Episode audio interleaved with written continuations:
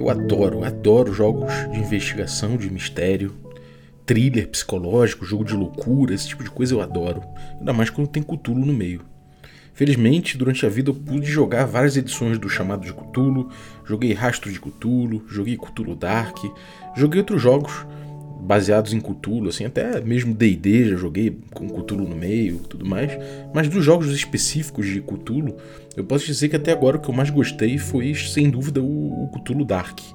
Que quem me apresentou foi o Diego Bacinello, né, e que eu pude pegar aqui material, fazer a respeito do Cthulhu Dark. A Aline também é, gosta do Cthulhu Dark, o Jerzy, essa galera que tá aí em volta da comunidade do, do Café com Dungeon. E eu posso dizer que eu tive boas experiências com o sistema, mas eu ainda sentia que ele não era o que eu estava procurando exatamente. E a busca por um sistema para jogar Cthulhu que fosse mínimo, que fosse pequeno, que pautasse o diálogo, mas que desse algumas ferramentas interessantes para o que, que mais importa, mas sem excessos também, como às vezes eu sinto que acontece com o chamado de Cthulhu, que tem muitas regras, às vezes até dissonantes, né, que a gente já analisou aqui com a Aline no HP Love Coffee. É, ou então, às vezes, como o chamado de o rastro de Cthulhu, que em certos momentos ele aliena da narrativa o jogo, né? E eu também não gosto muito disso.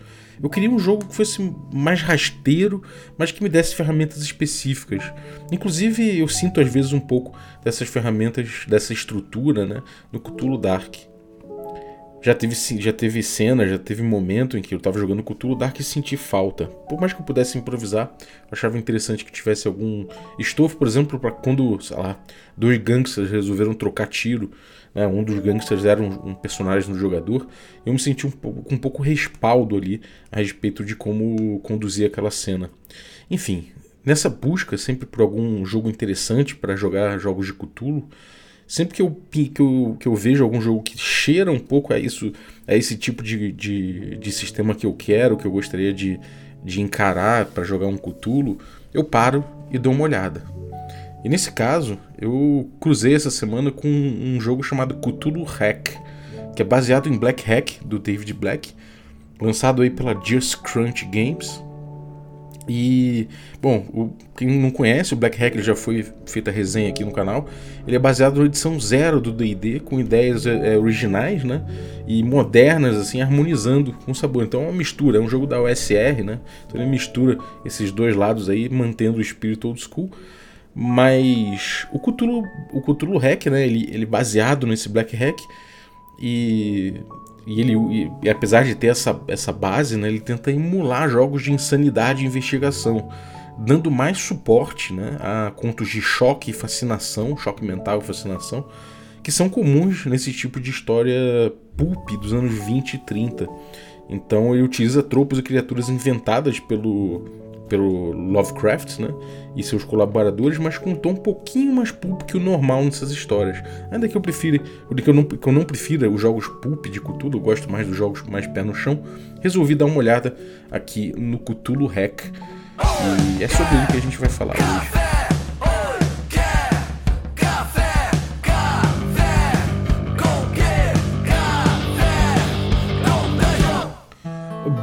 Dia, amigos do Regra da Casa. Estamos aqui para mais um Café com Dungeon, né? Só amanhã com muito RPG. Meu nome é Rafael Balbi e hoje eu estou bebendo aqui o meu café é, bem escuro, bem escuro. Fiz um café forte. Se você quer amanhecer bebendo um café delicioso como o meu, vai lá em ovelhanegracafés.com.br e utiliza o cupom.com.br, utilizar o cupom Dungeon Crawl, tudo maiúsculo que você consegue um batimento e mostra que você chegou lá através do Café com Dungeon. Se você quiser um desconto maior ainda, aí você pode se tornar um assinante do Café com Dungeon que eu te passo esse desconto melhor. Então, picpay.me barra Café com Dungeon, a partir de 5 reais você já ajuda muito o projeto e já participa de sorteios dos nossos parceiros, recebe conteúdo extra e participa de um grupo de Telegram muito legal, com muita gente maneira trocando ideia profundamente e efusivamente sobre RPG.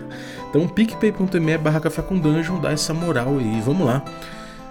Nossa coluna de Cthulhu, HP Love Coffee. Vamos falar hoje do Cthulhu Hack, que é um jogo que a gente ainda não falou aqui e que eu descobri há pouco tempo, né? Eu já, tinha ouvido falar dele, para falar a verdade, mas eu esbarrei com ele agora e, e dei, uma, dei uma lida, né? Dei uma, uma olhada nele aqui e achei bem interessante. Ainda talvez não seja o jogo de Cthulhu que eu quero, o Cthulhu que eu, que eu busco, mas é, uma, é um bom jogo, talvez eu goste mais de jogar ele no futuro do que o próprio Cthulhu Dark. Então vamos dar uma olhada, né? Vamos, vamos ver o, o Cthulhu Hack. Bom, como eu falei lá atrás, né, o Black Hack é um jogo da USR, né, então ele tem essa pegada old school, esse espírito old school, ele é baseado no D&D original, D&D edição 0, de 74, mas ele traz muitas mecânicas inovadoras aí. A gente pode dizer que ele fez muita fama no, no mercado e na comunidade, principalmente porque ele trouxe né, uma novidade que não é exatamente uma coisa é, que foi, enfim, que foi só ele que trouxe, né, um monte de jogo trouxe isso junto, mas que na época foi muito. tomou de assalto ao SR, por assim dizer, que é a ideia de dados de uso, né? Que ele botava lá que os equipamentos, ou flechas, ou água, comida, tudo mais que você fosse usar, você tinha um dado, né? Que representava ele, podia ser D12, por exemplo. E conforme você vai usando, toda vez que você usar, você joga um D12, e se você tirar um e dois, agora seu dado de uso não é mais D12, passa a ser D10. E assim vai até ser um D4 e você tirar um e dois novamente, que aí você fica sem recursos. É uma boa ideia para muitas coisas. Já analisei um pouco o dado de a ideia do dado de uso aqui no Café com Dungeon. Pode ser que eu faça um episódio só sobre ele. Mas basicamente foi uma das coisas que mais chamou a atenção né, do, aqui no, na OSR, o Black Hack. Outra coisa interessante é que ele mistura um pouco a ideia de que o mestre não joga os dados, né? E isso foi uma coisa bastante inovadora, uma influência aí de, de Apocalypse Worlds, né, de Dungeon Worlds, né, no, no Black Hack, e que funcionou de uma forma interessante também, que deixou o jogo bem ágil. Então, Black Hack é o jogo preferido de muita gente dentro da OSR. Isso posto, eles resolveram fazer um hack, né, que pega as mecânicas do Black Hack e dá uma trabalhada nelas para que como a gente vai falar de um jogo baseado no The Black Hack, nada mais apropriado do que um café bem escuro, bem preto. E, bom, se você quiser beber um café delicioso como esse, pela manhã, minimalistas, assim, jogos enxutos, é que eles podem focar em certas coisas. E, de fato, o retrabalho que fizeram aqui foi no sentido de você é, trazer mecânicas pertinentes à investigação, né? É, não somente a investigação no sentido de você procurar pistas no, é, com, com, uma lupa, por assim dizer, mas também no jogo, no jogo social, nesse tipo de coleta de informação social também. Eu achei isso muito interessante com uma mecânica aqui, né, específica, umas mecânicas, né, na verdade é uma mecânica similar, mas para dois casos aqui que eles chamam de flashlights and smokes, né? que é uma, alguma coisa como lanternas e fumos. E seriam as lanternas relativas à busca né, no local, a percepção detetivesca, e os smokes para coisas sociais, mas sempre no intuito de pegar pistas, de pegar indícios, etc. Então, eles deram soluções muito boas e é nesse sentido que a gente vai fazer essa leitura aqui do sistema, né? A gente vai conhecer esse jogo. Vamos lá. Vamos entender primeiro a mecânica básica do jogo, né? É, e se o jogador. É, a mecânica básica é a seguinte: se o jogador decidir durante o jogo, né, no diálogo da ficção, eles estão jogando, o mestre está falando o que está acontecendo, o jogador diz como é que ele reage e tudo mais. E aí, se o jogador decidir fazer alguma coisa que tem um risco, que pode resultar em morte, em ferimento, ou a perda, a perda de controle do personagem dele, é, o desfecho dessa ação ele é decidido com um save né? tendo que rolar o, um D20 abaixo do valor do save. Esse save é como um atributo. Né? E se os personagens do mestre, né, é, todos, ou seja, todos os personagens que não sejam os personagens dos jogadores, né, uma distribuição clássica aqui de, de função dentro do jogo, se os, jogadores, se os personagens do mestre, do mestre fizerem algo que ameace ou que vá machucar um, um, um personagem do jogador, o jogador joga um save para evitar esse ataque, para evitar esse dano, né? Os, os, antagonistas eles não têm exatamente saves, eles não fazem saves, eles têm, é, eles têm na verdade um, um, um atributo único, né? Um, um, dado de vida que informa o resto de tudo. Então é bem simplificada a ficha dos antagonistas e dos, dos monstros, etc. Bom, nesse caso é, é, é, reforça aquilo que eu botei, né? É bom, é, bom, é bom repetir. Que só os jogadores eles rolam um dado. O mestre não rola dado. Na verdade, ele só rola o dado de dano, eventualmente, caso haja dano no jogo. E os mestres, alguns mestres podem estranhar isso. O mestre também gosta de rolar dado muitas vezes. Mas nesse caso, acredite, o jogo fica mais ágil, né? Não há como negar que se você pode fazer uma jogada só que uma rolagem só que resolve a jogada, isso vai ser mais rápido do que você o jogador fazer a jogada e você fazer a jogada também. Né? É, agora, no fim das contas, pode ser que, dependendo do estilo, né, é, é, de quando se, se aciona a mecânica, como isso vai entrar no diálogo de cada mesa, pode ser que retarde um pouco e fique muito parecido. Então, é uma sintonia fina que tem aí, mas eu gosto da possibilidade de você, de você economizar nas rolagens e evitar os bumps narrativos que elas trazem. Então, pessoalmente, eu acho que esse tipo de sistema ajuda um pouco nisso, ainda que não seja uma coisa essencial. Enfim, é, de qualquer forma, isso ajuda o mestre a focar um pouco, como ele coloca no texto do próprio livro, né, nas pistas e nas investigações. Acaba que o mestre não precisa se preocupar tanto com o crunch, isso é uma coisa interessante do, do, de um sistema minimalista como esse nesse ponto. Ele é minimalista nisso, mas ele não deixa sem uma estrutura, ele não deixa sem algumas regras para você utilizar ali, né? Então ele não chega a ser uma lacuna, ele não deixa uma lacuna nesse sentido. E, bom, é importante a gente notar que nesse jogo eles usam uma cadeia de dados também, mas não na resolução básica do sistema. Né? Então, para você jogar esse jogo, você vai precisar aí de dados de D4 ou D20, né? Então, um D4, D6, D8, D10, D12, D20. E, bom, os saves eles usam só o D20, mas tem outras mecânicas no jogo que usam outros dados, né? Por exemplo, a mecânica de recursos, como eu falei. Se você tem tochas, por exemplo, você está indo num, sei lá, invadir uma tumba antiga, uma tumba inca, sei lá. Você leva tochas, você quando sacar uma tocha, você vai lá, joga o seu dado de uso. Pode ser que se você tirar um e dois, né? Você tinha, sei lá, um de seis tochas Agora você vai ter um D4 tochas. Né? Se você tivesse um D12 tochas, você teria um D10 tochas. Sempre que você tirar um e dois, cai uma, uma categoria. Né? Então você acaba usando toda a cadeia de dados nesse procedimento. É... E aí, lembrando que a mecânica principal ainda é com um D20 só, né? Essa coisa da cadeia de dados, eles usam uma série de mecânicas aqui, como a gente vai ver. Né? É, a gente pode chamar isso de dado de uso, né? A mecânica ficou conhecida como dado de uso. E muitos recursos que o personagem usam tem esse dado associado, como eu falei, né? Então ele determina o seu limite finito de uso. É... Qualquer habilidade, item ou recurso com esse que tiver esse dado na ficha, você vai, vai, vai trabalhar exatamente com essa dinâmica. Então isso serve para munição, para energia da lanterna, para dado de até para dado de sanidade, veja só. Né? E todos funcionam da mesma forma, que isso foi essa que eu falei. Você vai diminuindo, sempre que você tira 1 e 2, você diminui na, na cadeia de dados, até chegar no D4, que você tirar 1 e 2, acabou o seu recurso.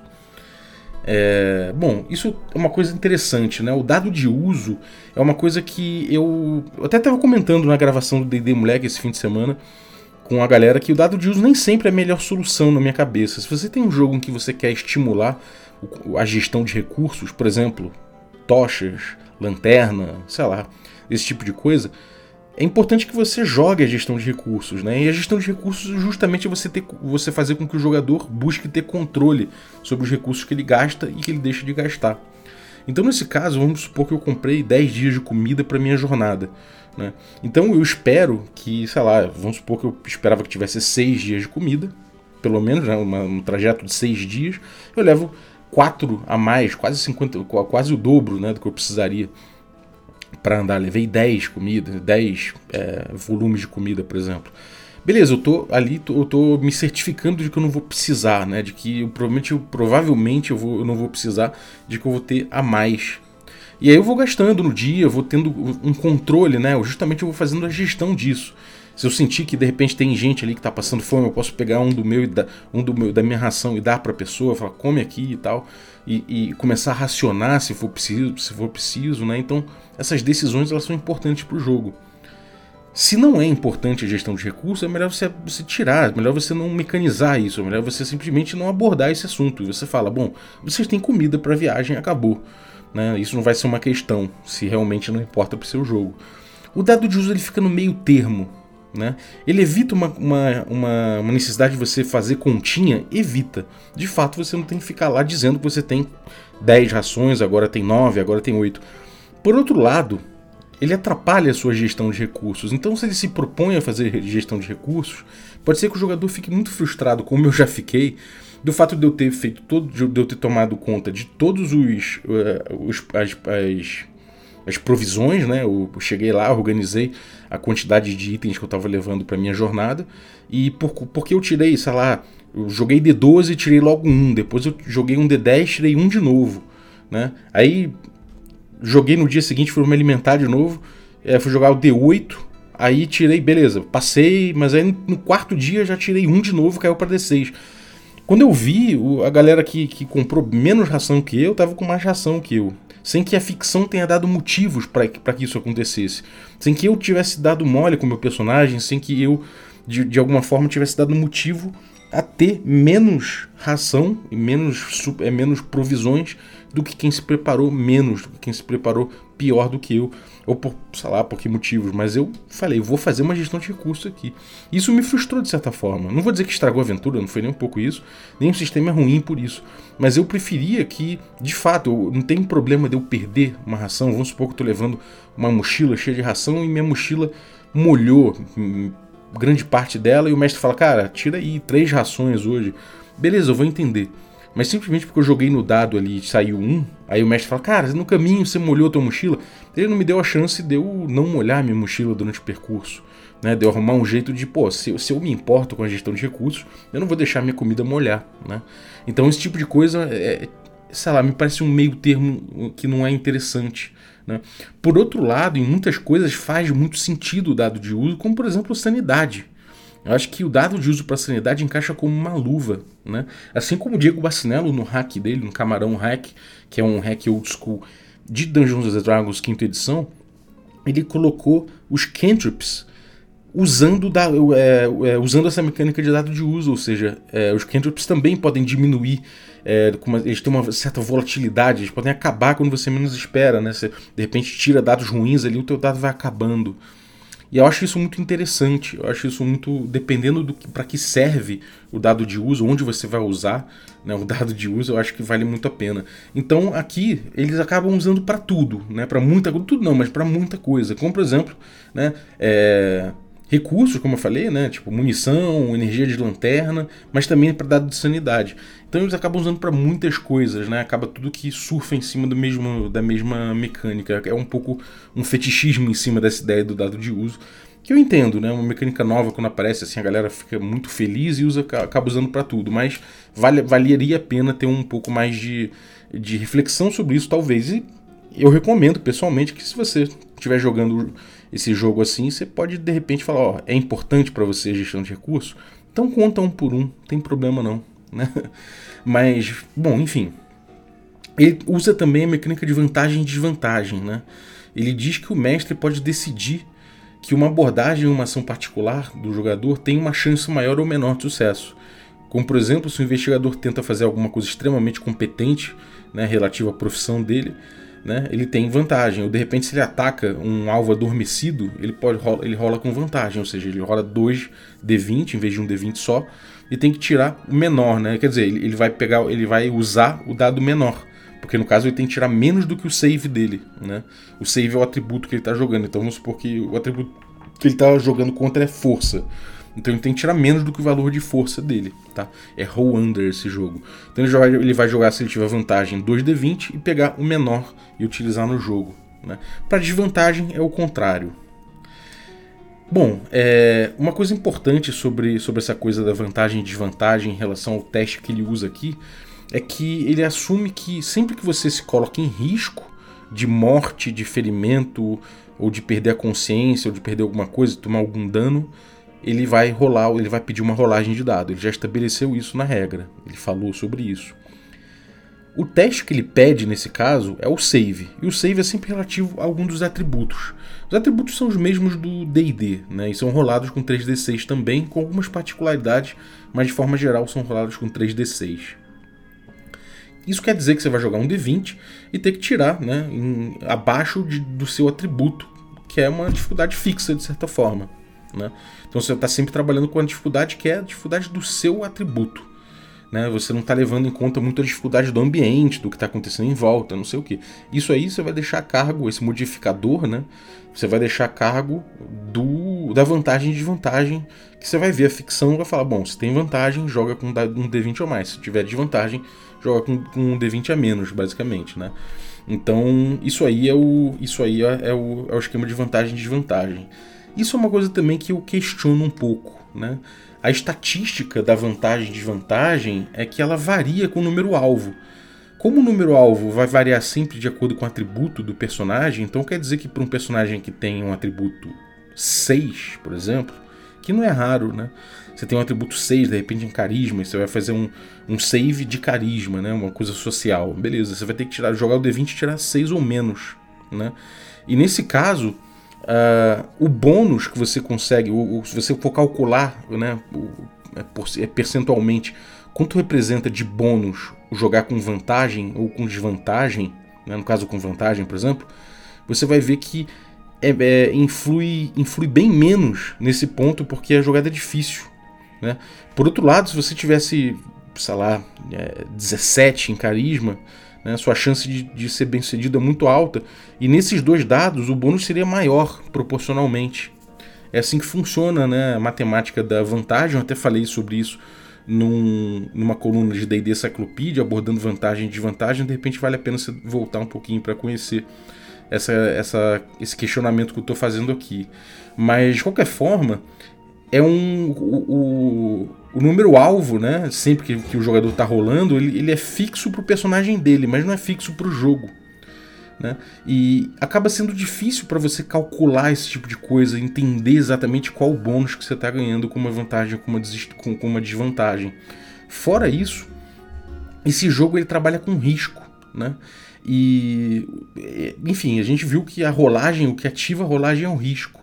E esse, essa coisa de você simplesmente dar uma vantagem, uma desvantagem e acabou, né? Não, não, não pega duas vantagens, você não empilha vantagem como você faria com um bônus, né? Você, você pode buscar outro bônus de mais dois para ficar com mais quatro. Né? Vantagem não empilha, bônus sim. Então você, você acaba não buscando uma gestão de risco para, para acumular os pontos. Né? O, o jogo ele devia ser de gestão de risco, mas uma vez que você já mitigou uma parte do risco, você já tem o bônus que você precisa. Ou melhor, o melhor bônus que você pode ter. Né? E isso é diferente, é um outro jogo. Né? No DD Quinta Edição, por exemplo, faz todo sentido né, você ter a vantagem e desvantagem, porque ela cumpre um papel importante para Bounded Accuracy, né? que é aquela coisa de ter. É, de você não empilhar os bônus, porque a, a soma né, desses bônus extravasaria esse cercadinho de, de é, numérico que o D&D Quinta Edição botou. O jogo é feito para ficar dentro de um, de um limiar, né? No máximo ali, sei lá, é, a ser mais ou menos um, sei lá, mais 9, ou é meio que o do topo ali, né? Você, você normalmente vai ter mais 9, um pouco mais assim de bônus, mas você não vai extravasar isso. É diferente dos D&Ds antigos que você podia empilhar um monte de bônus e ficar com mais 20. Não tem mais isso no D&D. Né? Bonded Accuracy a gente tratou também né, num, num, outro episódio aí há bastante tempo já, que também fala bastante isso, se você quiser se aprofundar nesse assunto. Mas de forma geral, o vantagem e desvantagem casou muito bem com essa ideia de Bonded Accuracy. Mas aqui nesse jogo, com gestão de risco, não exatamente. Né?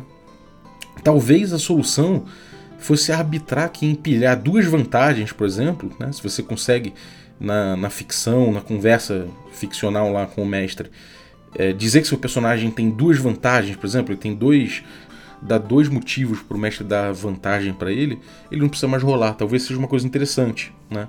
É um limiar ali para você falar, olha, você não precisa rolar de fato, porque afinal de contas o jogo é gestão de risco. Se o jogador geriu o risco ali e buscou ativamente é, duas vantagens, né, empilhar vantagens, ele não precisa mais rolar. Ainda assim, me parece que a ficção ela sempre indica, se você deixa que a ficção fale, a ficção sempre vai indicar né, se a linha de ação já isolou o risco ou não, se o jogador já, já mitigou aquele risco ou se ele já isolou aquele risco o suficiente. Então não precisaria nem rolar em primeiro lugar. Né? Afinal de contas, vamos supor, pega três situações aqui. Você é atirador profissional, só que você tem que dar um tiro num bujão de gás para ele explodir. Aí você fala, beleza, mas eu sou um atirador profissional, vou fazer a mira, não tem problema nenhum, o lugar tá calmo, só é um bujão que eu vou atirar ali e fazer uma, uma zona.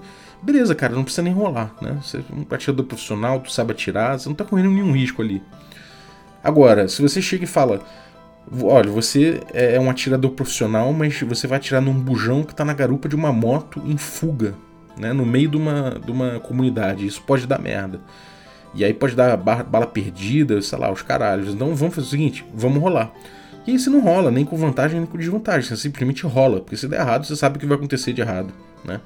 E de repente pode ser também o, o terceiro caso, né? Que é, olha, você não é atirador profissional, tem uma moto com um bujão na, atrás e, cara, assim, fora de questão que você vai que, que você vai conseguir acertar esse bujão, muito difícil. Você não tem mínima prática para isso.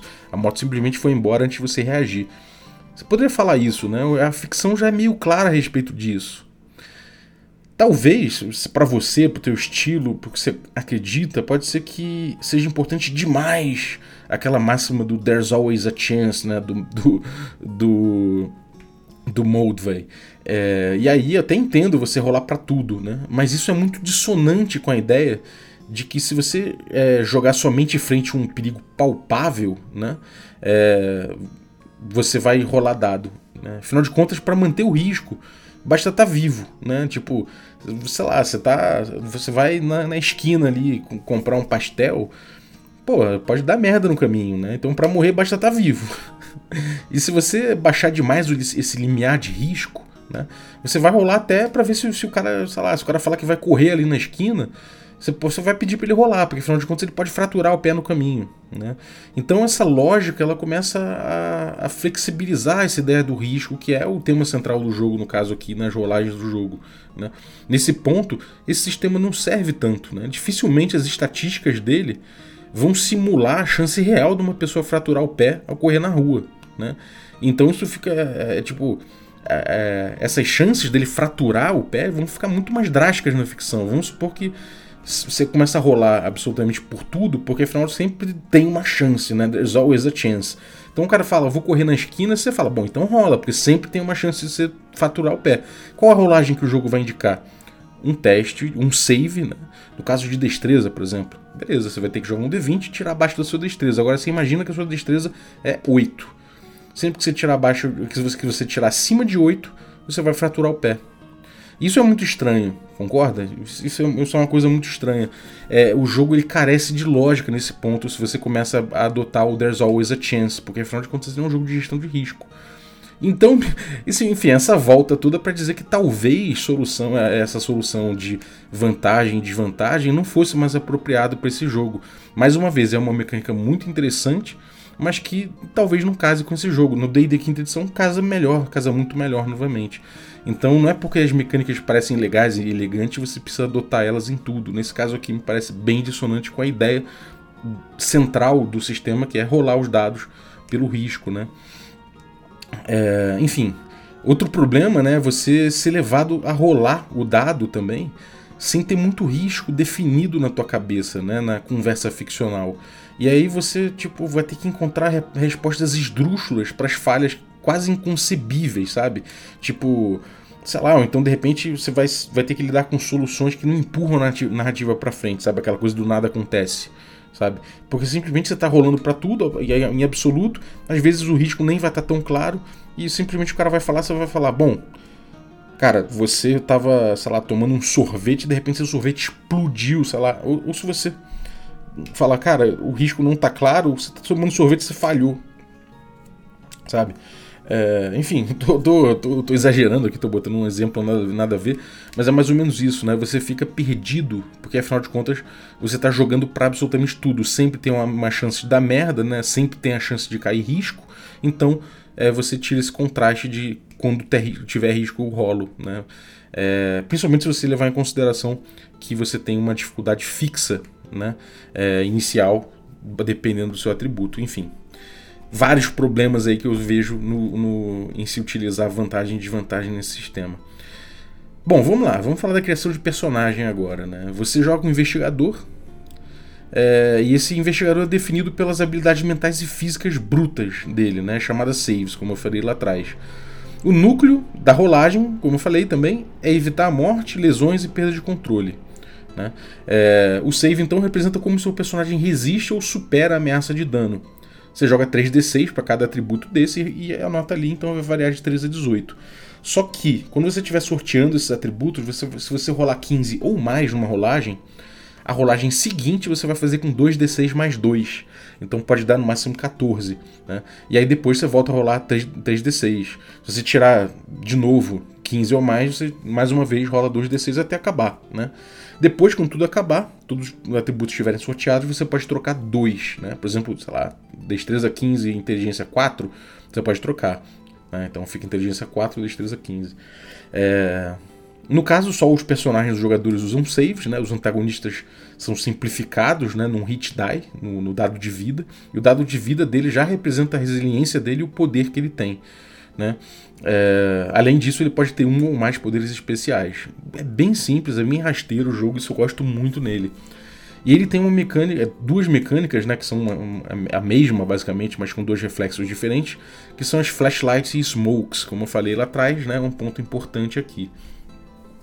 É, elas são sobre você se aproximar da verdade com a esperança de não se machucar ou ser descoberto no processo. Né? É, eles, são, eles são recursos com limite. Eles tratam isso como dado de uso. Né? Então, vamos lá. Né? Se você tiver fazendo uma, uma, alguma coisa social para descobrir um segredo, né? Tá fazendo algo social, como entre ouvir na fofoca ali, ou botecar, né? Beber com alguém, dar alguém, coergir alguém, engabelar alguém, chantagear, subornar, né? De forma geral, extrair informação por conexão social ou crédito pessoal, a gente, a gente usa o tal do smoke die, né? E se você tá querendo ser, tá, tá querendo evitar de ser detectado, você precisa descobrir alguma coisa, detectar alguma coisa, pesquisar alguma coisa, lembrar de alguma coisa, destrinchar uma informação. Isso aí você usa, usa o flashlight die. Né? São os dois dados, os flashlights e os smokes. Como são dados de uso, você vai começar com um valor, né? Por exemplo, D12 no flashlight, D8 no smokes, né? Enfim, a sua classe, na verdade, que vai definir quais os da qual dado de uso vai começar em cada um desses atributos, né? Os flashlights e os smokes. Vamos dizer, por exemplo, que você invade um escritório nas docas em busca do livro Tombo para você ver que mercadorias que chegaram. E depois de procurar por um tempo, você descobre que os fretes, os, o, a empresa Fretes Faraó, tinha uma carga estranha chegando num, num, porto pequeno. E essa carga ela não passou pelos principais canais normais que uma, uma mercadoria passaria, porque não tem o, os registros alfandegários, por assim dizer. Nesse caso, você rolaria o Flashlight Die, né? Porque afinal de contas você está trabalhando numa, numa, invasão ali, de você pesquisar dados e tudo mais. Se você tirar um ou dois no dado, né? O, o, o dado que você está jogando, o dado de uso, né? É, você falha, né? E você pode tentar continuar a conseguir essa informação. E aí você vai. Vamos supor que você tinha D8, né? Agora você tem D6 porque caiu 1 e 2. Você não conseguiu informação e agora você tem um D6 você pode tentar de novo, né? Então vai passando o tempo e você vai falhando. Então vamos supor que você falhou de novo, agora você está com D4. É, você tirou 2 e 1, um. agora você está com D4 ali e você, pô, tá sentindo o tempo apertar, você tá sentindo que tá, pô, começa a ouvir uma moto do, do, do vigia lá do lado de fora, agora você tem um D4 na mão, você joga o D4 e aí você tira um. Bom, agora o cara chegou e te pegou com as calças, com as calças na mão. Você che ele chegou lá, você tava com, os, com, os com, o livro tombo na mão, pronto para sair, mas o, o, cara te pegou ali na sala. Você não pode mais procurar por pistas, porque é, pode dizer também que ficou cansado, enfim, você pode inventar qualquer coisa para justificar que chegado no, no D4 e cair um ou dois no resultado, a pessoa não consegue mais utilizar esse, esse atributo, né? Pode ser tanto o Flashlight Die quanto o Smoke Die. É, e aí cada uso né, de um flashlight ou de um smoke traz uma pista substantiva e autocontida. A pista, inclusive, ela vem antes da rolagem. Isso é uma coisa curiosa. Ele, ele diz com essas palavras que a pista vem antes, não deixa os jogadores sem opções. E aí o que você tem que fazer é que você tem que pensar que, bom, você vai dizer se você se o cara tem sucesso, né? Você vai falar para ele sim e. Se o cara teve uma falha, você vai dizer sim, mas. É aquela dica clássica que muita gente dá, né?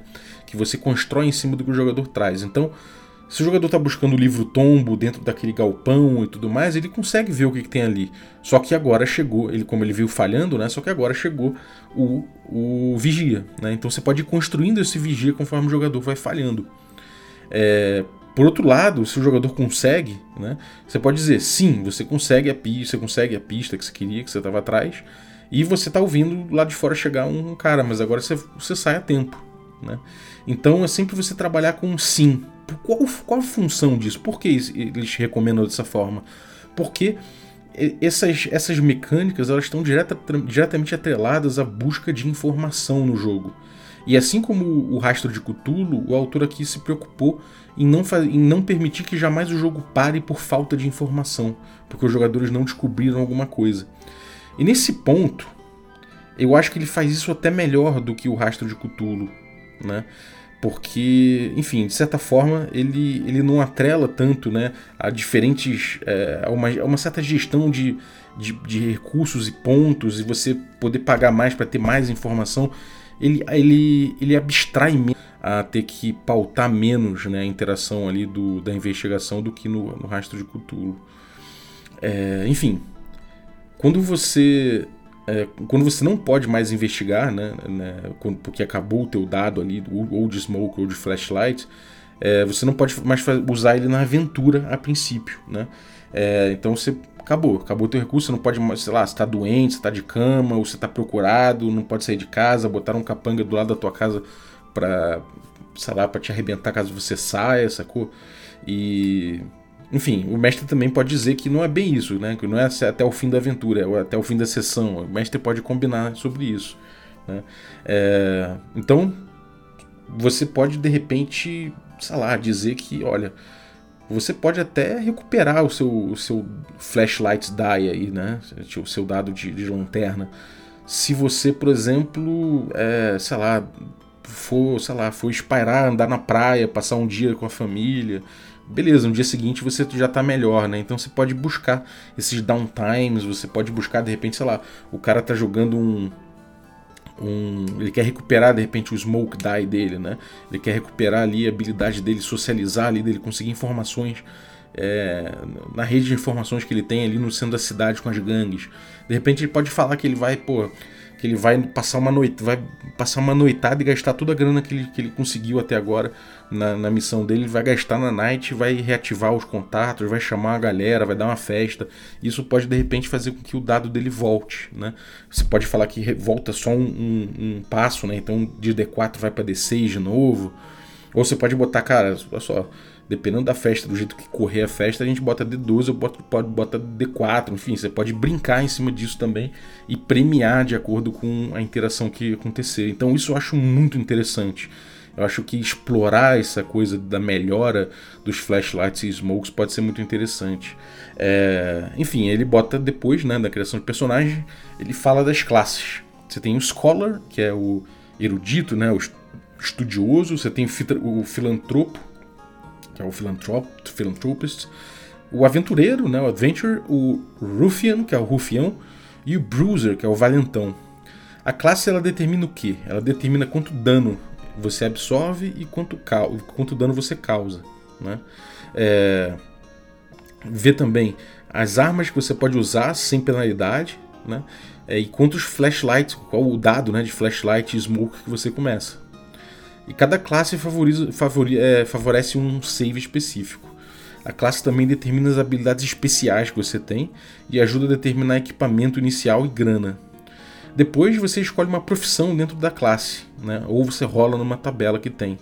E aí, né, a, profissão que você pegar vai definir uma arma, uma grana inicial, e essa grana inicial baseada em carisma, né, e as posses que você tem. Então, vamos supor que eu rolei 5 aqui, né? E 5 você vai ter umas colunas na tabela. Se você vir na primeira coluna, né? Se você é um, escolheu a classe Scholar, por exemplo, né? Que é o estudioso, o, o, o acadêmico, é, ele diz que você, o número 5 dá uma profissão específica, que é, é bibliotecário, né? Você tem agulhas de costura, né, que você pode usar como arma. Você tem nanquim e tudo mais. E o seu, o seu dinheiro é igual ao seu carisma dividido por dois.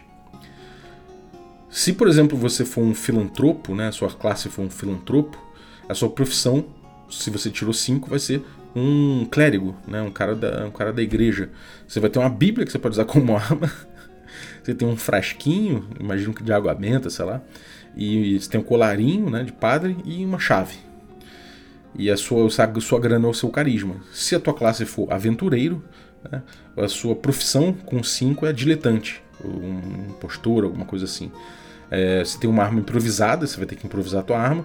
Você tem vários canhotos de aposta com você. Uma câmera fotográfica Kodak Brownie, que é uma caixa antiga assim.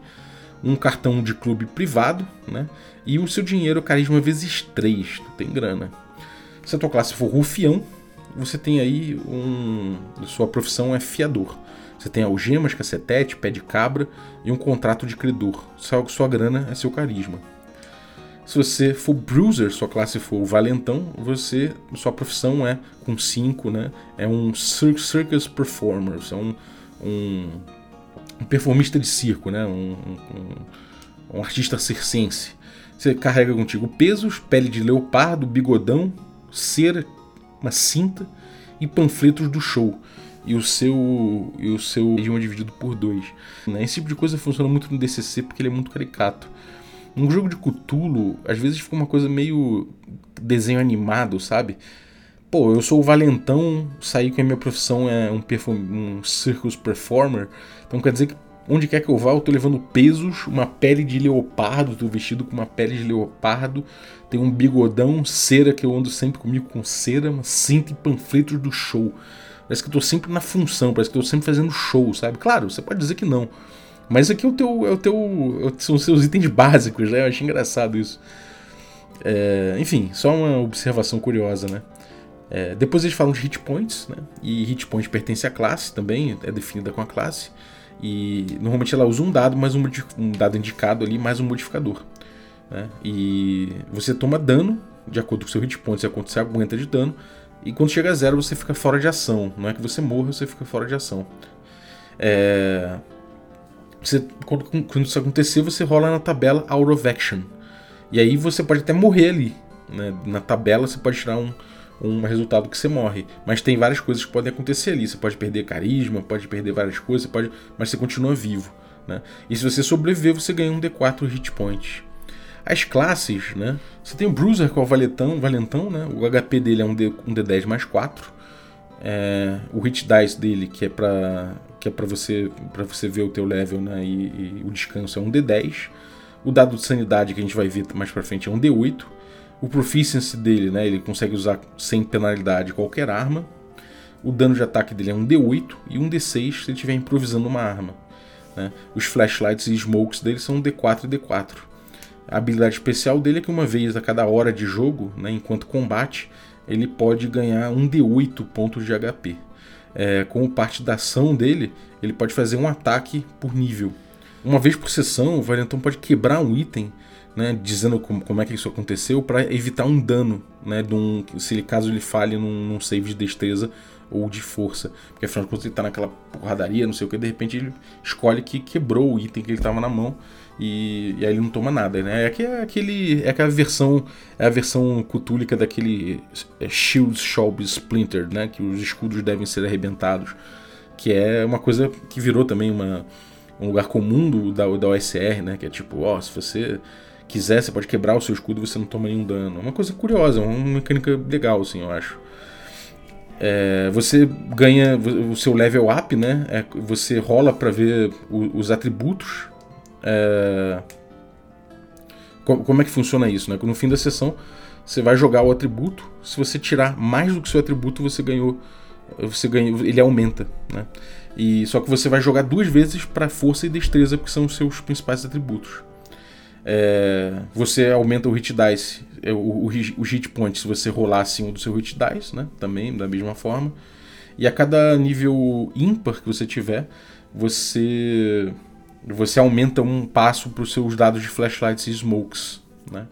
É, depois você tem o Rufião, né? ele tem o HP dele um D6 mais 4, o Hit Dice para level up e, e, descanso é D6, o dado de sanidade dele é D8, o dado de sanidade, só para adiantar um pouco, ele também é um recurso. Né?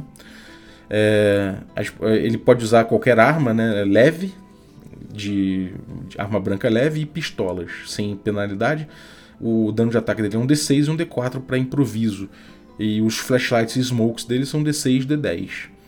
Os special features dele é que ele com as habilidades especiais, né, que ele pode rolar com vantagem sempre que estiver fazendo um save de destreza para evitar dano ou efeitos de é, armadilhas e devices, né? Armadilhas e, e outros é, outros bugigangas, sei lá, paradas assim. Ele faz rolagem com vantagem quando estiver atacando por trás ou por surpresa, e ele faz 2d6 ou 2d4 de dano, mais o nível dele. Ele quando ele quando ele sobe de nível, né? Você rola para ver os atributos, daquele jeito que eu falei, e você rola duas vezes para destreza ou sabedoria. Você aumenta o hit dice dele, é o hit point dele se você rolar acima do hit dice da mesma forma. E para cada nível ímpar, né, você você aumenta o, os dados de flashlight smokes. Depois você tem o aventureiro, é um D8 mais 4 de, de HP, hit dice D8. Enfim, não vou, eu só vou falar de forma geral os special features dele, né? O aventureiro tem flashlight smoke D8 D6. É, ele joga com vantagem quando ele for fazer um save de constituição para evitar dano de, de veneno, drogas, álcool, esse tipo de coisa. E uma vez por sessão, o, o aventureiro pode usar seus poderes de dedução e razão para chegar num, numa, numa conclusão, numa, numa uma conclusão oposta, né? E aí, enfim, tem o filantropo, né? Que os special features dele são rolar com vantagem quando você estiver fazendo um save de wisdom para ser ludibriado, né? Então você não é tão ludibriado facilmente, nem controlado mentalmente por influência alien. E uma vez a cada hora de jogo, né, fora de combate, você pode curar outro personagem com D6. É... Aí o scholar, né, que é o estudioso, o acadêmico e tal, você rola com vantagem quando estiver fazendo um cheque de inteligência ou carisma para evitar efeitos de magia ou é, ou magical devices, né, ou enfim itens mágicos. Uma vez por sessão, o, o scholar pode improvisar uma solução para uma situação ou desafio usando ferramentas que ele tem ali à mão ou conhecimento é, conhecimento em comum. Depois você tem. Ah, aí, aí ele acabaram as classes, né? Ele começa a falar de riqueza. Que é outro ponto interessante aqui do jogo, né? A riqueza, veja só você. A riqueza foi um recurso que ele resolveu não abstrair para o dado de uso ou save. A grana é contadinha. Os preços são. Ele, ele recomenda que você use uns um, 50 avos do preço atual das coisas. E se você precisar de grana, de grana, você tem que arrumar, você tem que negociar, você tem que trabalhar para isso, sei lá, fazer missões, enfim. É mundo cão, né? Eu achei interessante, podia ter feito isso com, com recursos de forma geral, né? É, equipamento, esse tipo de coisa. É, você tem uma lista de equipamento de preços, inclusive, né? Ele tem listados os equipamentos e os preços ali para facilitar também. E o peso das coisas que você carrega, você pode carregar um número de itens igual à sua força carregar, mais leva os saves em desvantagem se você está carregando acima da sua força. Então, qualquer teste que você faz, você faz com, com desvantagem. É... Enfim, você também começa a se mover menos, né? E aí ele usa a distância nearby, né? Você só consegue se mover é, por uma distância mais curtinha, assim, a cada turno. É impossível carregar mais do que o dobro da sua força. Então é bem simples nesse ponto. Ele usa tanto a arma, é, é, tanto a munição quanto a manutenção, ele usa dado de uso, tá? É, e você tem ali a arma, mais ou menos, botando, por exemplo, é, shotgun, né? Um, uma espingarda, né? É, uma escopeta, né? A escopeta ele coloca então que você tem menos 2 e mais 2, menos 2 no, na mira e mais 2 no dano. Olha que curioso. Né? Eles estavam usando vantagem e desvantagem, mas nesse ponto eles precisaram fazer uma granularidade maior, né? Porque afinal de contas eles não sabem qual a porcentagem de, de bônus no final das contas que uma vantagem daria. Ou uma desvantagem, né? Seria. É, o normal seria falar, bom, quando você com uma shot, com uma escopeta, você atira com desvantagem, mas se você acertar o dano, sei lá, é, você tem, sei lá, você tem vantagem no dano não, mas você tem um dano maior. E aí ficaria muito pesado, eles precisaram mexer nisso. E aí nesse ponto eles tiveram que instituir aqui os bônus de menos 2 e mais 2, o que dá uma quebrada na lógica do sistema. Curioso, algumas decisões que eu acho curiosas, mas que eu acho que tem tudo a ver com o fato deles, errar, deles errarem um pouco em adotarem vantagem e desvantagem. Por mim a shotgun tá linda desse jeito. É, as distâncias que eles usam são close, nearby, far away e distant, né? Então são, são distâncias etéreas um pouco, mas que é para você brincar em cima disso e dar um pouco de noção no teatro da mente, porque eles não usam, é, eles não dão suporte para miniaturas nem nada assim. O tempo eles contam em momentos, minutos e cena. Né? Então momentos seriam igual turnos e minutos seriam igual rounds.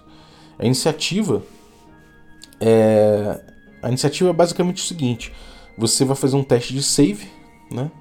Um, save, desculpa, um, save de destreza. E se você passar, você age antes dos, dos, inimigos. Se você falhar, você age depois. Basicamente isso. O combate você faz um save de destreza ou de força, né? E se estiverem atacando você, você faz também esses testes para resistir, dependendo do que for o ataque. O HD do monstro vai indicar o dano que você vai tomar. É basicamente isso, então é bem ágil nesse ponto, é onde eu gosto mais do, do jogo. As armas, né? Se você não tiver uma profissão adequada, você rola de vantagem quando você estiver usando a arma. Todo mundo pode dar vários tiros, né? É, em um momento, mas só o Bruiser ele pode dar dano com todos esses tiros, né? Então, se você usa mais de um tiro, não sendo Bruiser, você não vai dar mais, da, mais dano, vai fazer barulho, etc., mas vai perder munição. É, e se você tirar 20 é um crítico, dá double damage. Armadura, né? Não se usa muito armadura nessa época, mas as criaturas têm uma armadura igual ao HD delas, né? É, o HD delas menos 1. Então chega no máximo a 10. Então, se a criatura é, sei lá, 9, 4 HD, ela vai ter 3 de armadura. Essa armadura reduz o dano. Né? A sanidade ela funciona com com, com alguns casos que eles elencam para você rolar sanidade, tem uma listinha, como uma, uma coisa até clássica de Cthulhu, né? Você vê um corpo desmembrado, sei lá, você rola sanidade. Né? Ele tem uma listinha para isso. E, e ele, usa, ele usa dado de uso para sanidade, que eu acho muito interessante. Quando você rola um downgrade no dado de uso, né? ou seja, você está com D6 da sanidade, agora caiu para D4. Né? Você rola numa tabela de efeito, uma insanidade temporária até o fim da cena. Pode ser paranoia, histeria, com efeitos mecânicos, inclusive, que é muito interessante. E se você tiver no D4 e rolar um downgrade, você fica em loucura permanente. Isso é muito interessante, eu acho isso muito interessante. É... Depois, né? É porque assim, fazer gestão desse recurso, sanidade, no jogo, acaba sendo uma questão de você não se expor simplesmente, né? Se você se expuser, você vai correr essa chance. E como você não está fazendo um controle de uma coisa quantificável, eu acho que fica incrível você usar isso aí para sanidade. Então eu acho grande acerto aqui, grande acerto. A magia, né? Todo mundo pode aprender uma magia na vida só, a não ser os scholars e filantropos que eles podem é, é, aprender mais de uma, né? E eles, eles podem aprender sempre um número de magias igual ao nível dividido por dois. A inteligência é um save de inteligência para aprender você vai demorar um número de semanas igual ao spell level e leva um nível de dado de uso para sanidade, né? Então, se você, sei lá, aprendeu uma magia agora, você perdeu um passo da sua sanidade. Então tem esse limite prático aí que é o teu a tua cuca, né? Eu vou dar uma lida aqui para vocês terem uma ideia do que, uma, do que são as magias de primeiro nível, depois eu vou pular para as magias de sétimo, para você ter uma ideia do, do potencial da parada aqui, né? Do, do que, que é a magia nesse jogo. É... Deixa eu ver aqui. Ó, nível 1, né? Mitos Spells. Nível 1. Charm of the Great Deceiver. Né? Você rola sanidade é, com, com comida e bebida perto de você, é, perecer e ficar nauseante. Tem o Starry Ward. Você ganha 2 pontos de armadura por level por um minuto. Ou você pode usar Sleep, que força 4d6 HDs de criatura é, para fazer um save de inteligência ou cai dormindo por 2d4 horas. Interessante. E o nível 7, vou dar o um exemplo aqui, Mall of Yog Sothoth. Para o tempo completamente na área próxima e dura 1d4 mais 1 momentos. Tem o Call Biaki, que é, invoca um servidor para recuperar um, um objeto distante ou uma pessoa. Tem o Footfalls of the Old Ones, que você faz um save de, de Wisdom para todas as criaturas perto e e todas que, que, que, não, que não passarem são elas ficam fora de ação. Então é tem magias pesadas aqui, né? Mas assim, é, é, você vê inspiração no, no, no ODD, né? Tem sleep, tem esse tipo de coisa. Mas eles dão uma roupagem cutúlica nisso, que ficou interessante, foi interessantíssimo. Uma solução simples, rápida. E o livro termina ali com você tendo um, explicações sobre os mitos, né? Eles, eles batem nisso, batem nos mitos, eles falam aqui, eles colocam algumas, uh, algumas criaturas, como Deep One, por exemplo, ou o Elder Thing, é, o Migo ele coloca, o, o, o Shogots ele coloca aqui, né? Ele dá um HD para cada criatura dessa, né? Então tem, é, é, é dá para matar, né? Afinal de contas, se tem HD dá para matar. E tem os poderes de cada uma, tem coisas específicas aqui sobre cada uma delas. Então é, é assim, é uma linha, cara. Uma linha não, mas são, sabe, de uma três linhas mais ou menos ali de informação sobre cada criatura, um HD e o nome. Acabou, sabe? É muito ágil, muito simples, muito fácil fazer outras criaturas. Muito legal, muito legal. Ele fala sobre encontros, encontros randômicos, né? Que você pode, sei lá, de repente rolar um D6 a cada 15 minutos, a cada jogo, minuto de jogo mesmo. E se você tirar um e dois, tem alguma coisa, algum tipo de encontro, tudo mais, mas não é nada amarrado, você vê que é uma coisa meio chutada. E você passa de, de nível, né? Quando você realmente. É, quando você quando, quando, termina uma aventura, né? Quando você termina uma investigação autocontida, né? Se você sobreviver, você ganha um nível. E aí você se ajusta. É, enfim, é bem isso, que é sobre magia que você não pode desaprender uma magia para aprender outra no lugar. Então, é, e você não pode aprender, obviamente, se, se, você for reduzido abaixo de D4 de vida. É isso, é um jogo simples, rápido, a gente pode falar sobre ele inteiro praticamente aqui no, no cast. E apesar de ter alguns problemas, eu acho que eles são facilmente solucionáveis. Eu, jogando ele, obviamente eu vou tirar vantagem e desvantagem, porque eu acho que ele quebra um pouco o jogo, pelos motivos que eu já falei. E vou, vou deixar de fazer gestão de e vou, e vou botar uma gestão de recursos mais interessante, né? Para sem, sem dado de uso para tochas, esse tipo de coisa, assim, que eu acho que não faz sentido. Para balas, sabe? Bala de revólver, não acho que faça sentido num jogo que de certa forma prega gestão de recurso e gestão de risco. Então é só mexer um pouquinho nisso aí que eu acho que fica, cara, maravilhoso. Tô ansioso para jogar uma aventura de Cthulhu nesse sistema. Espero que você tenha curtido. Esse foi mais um HP Love Coffee. É, muito obrigado você que ficou aí acompanhando até agora o, o cast, né? Valeu Zaço pela tua companhia. E obrigado também aos assinantes, a galera torna possível essa aventura. Então vou agradecer aí os nossos assinantes Café Expresso. Dentre eles vou agradecer o Gilberto Lima. Muito obrigado, Gilberto, pelo teu apoio. Agradecer também os nossos assinantes Café com Creme. Dentre eles vou agradecer o Brenner Silva. Muito obrigado, Brenner, pelo teu apoio. Agradecer também os nossos assinantes Café Gourmet. E, e, eles são Francisco Siqueira, Erasmo Barros, Pati Brito, Adriel Lucas, Diego Sextito, Rafa Cruz, Abílio Júnior, Denis Lima, Marcelo Craven, Jean Paz, Francioli Araújo, Rafa Mingo, Caio Messias, Pedro Cocola, Tito Lima, Jarbas Trindade, Germano Assis, Gleb Duarte, Rodrigo Freitas, o Playmo Lance e o Rodrigo de Lima Gonzalez. Galera, muitíssimo obrigado pelo apoio de vocês, um abraço e até a próxima.